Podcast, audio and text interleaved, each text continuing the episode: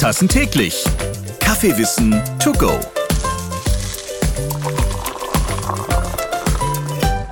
Jetzt gibt's einen neuen Kaffee und der findet bestimmt auch neue Freunde. Und darum heißt er auch Friends. Bei mir ist Chibo Kaffeeeinkäufer Markus Meusburger. Moin. Moin, Ralf. Du bist ein Gesicht der Beans Brothers. Ja, Friends ist jetzt eben dort die neue Sorte. Und du bist auch einer der Gesichter hinter den Friends. Deswegen interessiert natürlich jetzt, was kann dieser Kaffee? Warum ist da alles bunt? Und wie nachhaltig ist das Konzept? Und mit ins Boot holen wir natürlich jetzt noch Karina und Benjamin. Hi, ihr zwei. Moin. Hallo. Ja, Markus, wir haben dich heute eingeladen, weil wir uns diesen neuen knallbunten Kaffee mit dir einmal ein bisschen genauer angucken wollen. Und ich habe mich gefragt, wir haben doch echt schon eine ganze Reihe an Kaffees im Sortiment und jetzt kommen wir mit was um die Ecke, was so ganz anders aussieht und richtig auffällt. Erzähl doch mal, wie seid ihr eigentlich auf die Idee gekommen, die Friends ins Leben zu rufen? Hallo Karina, hallo Benjamin. Ja, das ist äh, in der Tat der erste Kaffee, der sehr, sehr aufmerksamkeitsstark optisch ist. Man hat fast den Eindruck, der Kaffee spricht zu einem. Und wenn euch das aufgefallen ist, wir verwenden zum ersten Mal auch nicht diese typischen Kaffeecodes. Keine Tassen, keine Bohnen sind abgebildet, sondern der Fokus ist wirklich ganz klar auf den Gesichtern, auf den sogenannten Friends. Und äh, man könnte sagen, ein außergewöhnlicher Kaffee von Freunden für Freunde mit einem sehr starken Fokus auf Nachhaltigkeit und Freude und Spaß am Leben. Mhm.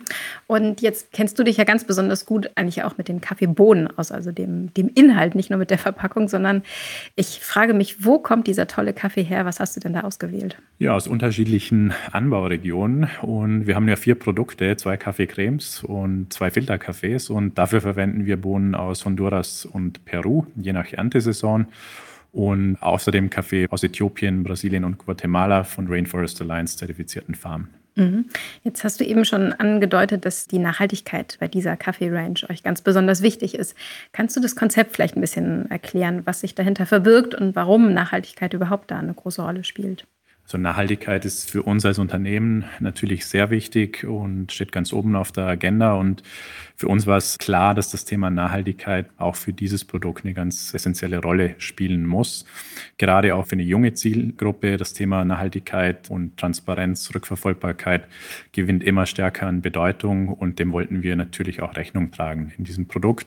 Was vielleicht besonders und speziell ist, ist die Tatsache, dass wir uns dem Thema Nachhaltigkeit auf eine sehr spielerische einfache Art und Weise nähern und versuchen das Ganze auch sehr einfach und ja, interessant rüberzubringen. Ja, es kommt, wenn man sich die Verpackung anguckt und auch die Website, ja sehr leicht und unkompliziert. So daher, wenn du jetzt nochmal in den Ursprung guckst, was genau tun wir denn vor Ort mit diesem Kaffee? Was passiert da und was ist die Mechanik dahinter, die ihr euch ausgedacht habt? Also aktuell haben wir ein Projekt in Honduras. Das unterstützen wir ganz konkret mit 50 Cent pro gekauftem Pfund Kaffee. 50 Cent gehen direkt an dieses Projekt in Honduras. Und dabei unterstützen wir die Farmer und Farmerinnen vor Ort, insbesondere deren Kinder auch. In Honduras ist die Situation so, dass viele Eltern auf den Kaffeeplantagen ernten und ihre Kinder unbeaufsichtigt während dieser Zeit sind. Und deswegen ist es sehr, sehr wichtig, da einen Rahmen zu schaffen in Form von Kitas, von Schulen, wo die Kinder dann tagsüber auch sein können und entsprechend Ausbildung erfahren und wo man sich entsprechend um diese Kinder dann auch kümmert. Das ist ein ganz essentielles Thema für uns und da starten wir mit. Das ist unser erstes konkretes Projekt auch und wir gehen davon aus, dass noch weitere folgen werden. Das klingt richtig gut. Man vergisst das ja manchmal so normal wie Kita hier in Deutschland ist. Und klar, da muss man sich auch um Plätze bemühen, aber es gibt auf jeden Fall grundsätzlich ausreichend. Alle sind versorgt, dass das eben tatsächlich vor Ort in den Ursprungsländern ganz anders aussieht. Genau, die Realitäten sind dann doch sehr, sehr unterschiedlich und einfache Dinge wie Schulbücher, Schulutensilien, Bleistifte und sonstiges, Schreibmaterialien machen da schon einen ganz essentiellen Unterschied. Das ist für uns manchmal nicht so ganz nachvollziehbar in unserem Kontext, in unserer Welt. Aber vor Ort in Honduras liefert genau das den entsprechenden Mehrwert und lässt die Eltern und insbesondere die Kinder dann auch wirklich da Freude daran haben. Und wir sind sehr stolz darauf, dass sich die Kinder da auch schulisch entsprechend ihrem Alter dann auch entwickeln können. Das klingt nach einer richtig guten Perspektive. Jetzt muss ich Benjamin fragen, wir wollen uns ja den Kaffee noch ein bisschen genauer angucken. Mhm. Ein Kaffee von Freunden für Freunde. Und du und Markus, ihr kennt euch ja auch schon einige Tage länger. Wie schmeckt denn der Kaffee? Was sagt denn deine Profi-Zunge zu den neuen vier Sorten? Na, es gibt ja immer die einfache Unterteilung in mild und kräftig oder heftig kräftig und mild gestimmt, wie es dann hier heißt.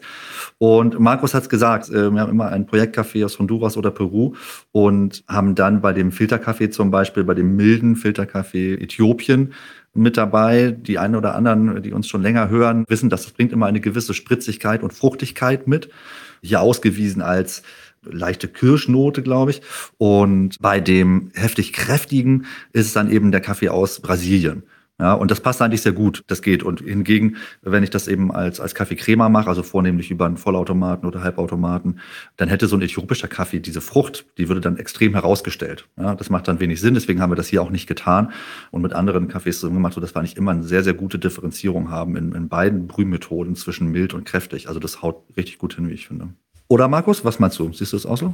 Sehe ich genauso, Benjamin. Ich persönlich bin Fan von allen vier Cafés geworden und sogenannter Friend.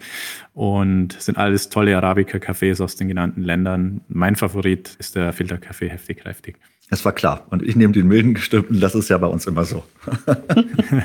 Dann gebe ich noch den letzten Punkt für den Kaffee Crema, heftig, kräftig, den ich tatsächlich als Espresso zubereitet habe. Und auch da funktioniert er ganz hervorragend. Insofern ja, volle Punktzahl. Und dann bin ich gespannt, wie das neue Konzept ankommt und wir Ralf vielleicht doch nochmal überzeugen, ein Tässchen mit uns zu probieren. Naja, guck mal, für Ralf ist dann ja der Kaffeecremer mild gestimmt noch übrig. Siehst du, dann bin ich doch auch voll mit dabei und dann kommen wir uns auch nicht ins Gehege Super. beim Trinken der ganzen verschiedenen vier Sorten. Markus ist bei den Beans Brothers übrigens auch auf der Verpackung drauf. Er ist der Typ mit dem Bart. Und wie findest du jetzt dein Comic-Artwork Ich? Ich finde es äh, sehr gut gelungen. Du hast mich in dem Fall auch gleich erkannt. Und nee, ich bin da auch zu sehen. Schön gescribbelt, finde ich sehr, sehr gelungen und das freut mich natürlich sehr. Also, wenn ihr die Verpackung in der Hand habt, Markus ist da gut zu sehen. Danke euch allen dreien. Vielen Dank. Ich danke auch. Ciao, ciao. Danke. Fünf Tassen täglich. Kaffeewissen to go.